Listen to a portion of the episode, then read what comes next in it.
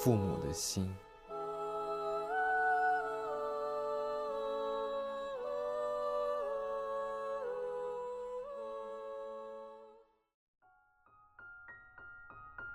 初春，傍晚，重庆万豪酒店大厅外，料峭的春雨淅淅沥沥，送走出席报社、感动重庆十大市民颁奖典礼的众嘉宾。我陪客人来到酒店自助餐厅，餐厅富丽堂皇的装饰，在灯光下呈红暗色。峨冠博带的大厨背着手，气宇轩昂地穿梭于餐桌之间，神情活像巴顿将军正视察着他的第三坦克军团。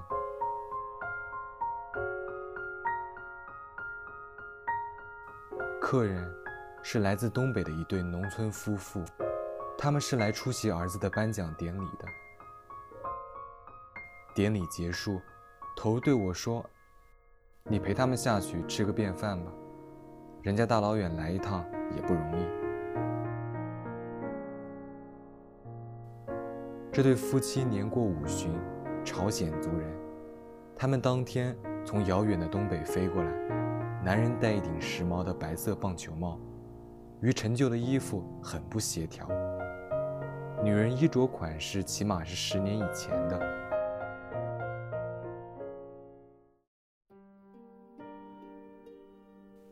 他们的儿子叫李环泰，二十一岁，在重庆读大二。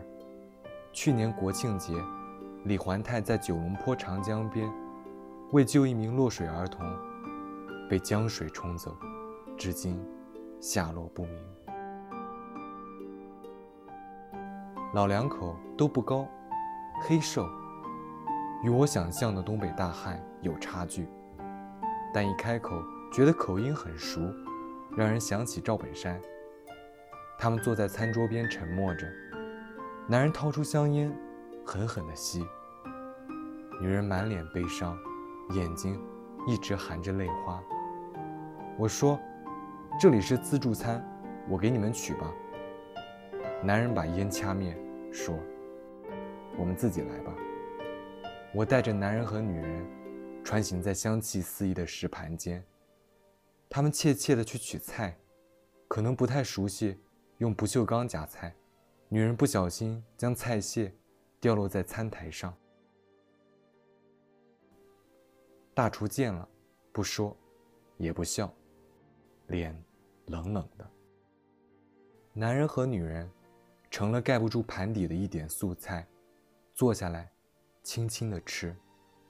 我叫小姐拿来筷子。换过他们手中的刀叉，男人的脸稍稍松懈了一些，女人仍苦着脸。我知道他们还沉浸在丧子之痛中。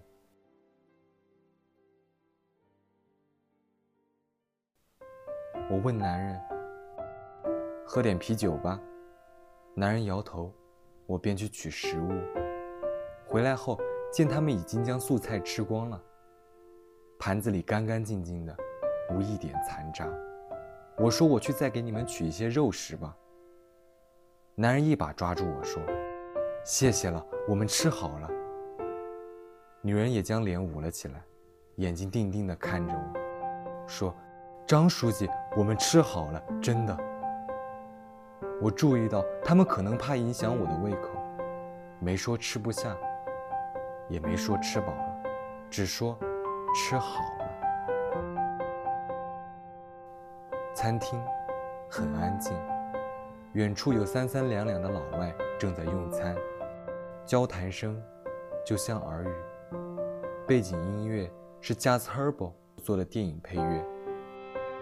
记得电影开篇是一个少年在金黄麦田里奔跑，他曾给人留下非常深刻的印象。据说这一段音乐的主题是“人人为自己，上帝反众人”。我突然想起了李环泰，春天，东北大平原上，他也曾在麦田里奔跑过，如今，却再也回不到故乡。他为了别人，永远沉没在重庆长江段，连遗体也没有找到。请李环泰的父母来重庆前，我曾与他们通过电话。我说：“按报社规定，你们来重庆，报社可以报销一个人的火车票。”男人说：“现在春运还没结束呢，火车票不好买，我们准备乘飞机过来。”我说：“飞机票呀，有点儿。”男人听出我的迟疑：“你们报不报销没关系。”哪怕自费，我们也要来出席环泰的颁奖典礼。抚顺这几天啊，零下十几度的，冷得跟咱心一样。今年除夕夜，我知道儿子回不来了，但还是给他摆了双筷子和酒杯。每次一想起他，我头发就一缕一缕的掉，现在都快掉光了。难怪男人戴着棒球帽。面对丧子之痛的男人和女人。我想找点别的话。我问女人：“你退休了吧？”女人一怔：“我是农民。”她似乎看懂了我的意思，说：“张记者，你能来陪咱坐坐，我们已经是感到十分的激动了。你千万不要怪我话少呀。昨天夜里我又梦见了我家环太，好多鱼正围着它咬嘞。”说罢，他泣不成声。男人接过话说：“我们虽穷，但还是准备了一万元。如果重庆有人能找到环太的尸骨，我们一定要重谢他。”他边说，边掏出了钱包，取出一张合影。照片上，前面站着一个风华正茂的英俊青年，后面是满头浓发、憨笑着的父亲。那父亲与眼前的男人。完全成了两个人。男人突然问我：“今天的颁奖会场可能要花点钱吧？”我说：“租的，六千元。”男人一惊。女人收住哭，又问：“这晚餐呢？”我犹豫着说：“一百四十七元。”是我们全部吗？男人问我。我说：“一个人一百四十七元。”哪怕吃了一片面包也这价。男人和女人久久无语，低下头去。最后我问：“你们明天怎么安排？需要什么帮助吗？”男人说：“不再麻烦你们了，我们准备到环太下水的地方去看看，再给他烧炷香。也许今后再也不来了。”当我把男人和女人。送到酒店门外，灯红酒绿和鼎沸的人声迎面扑来。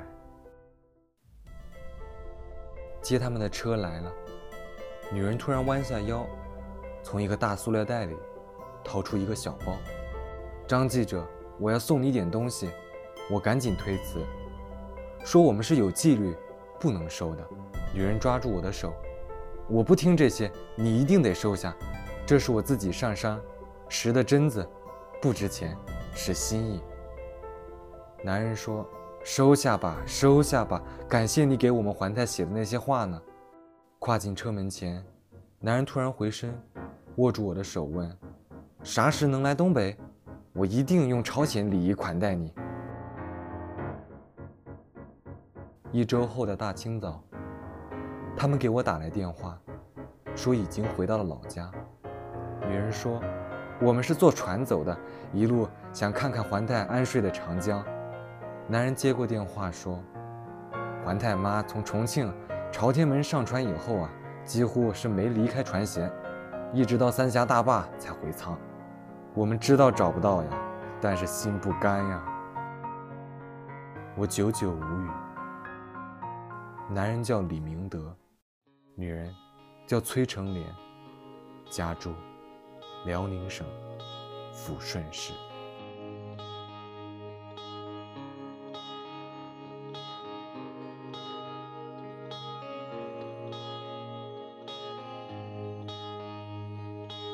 下着雨，吹着风，想着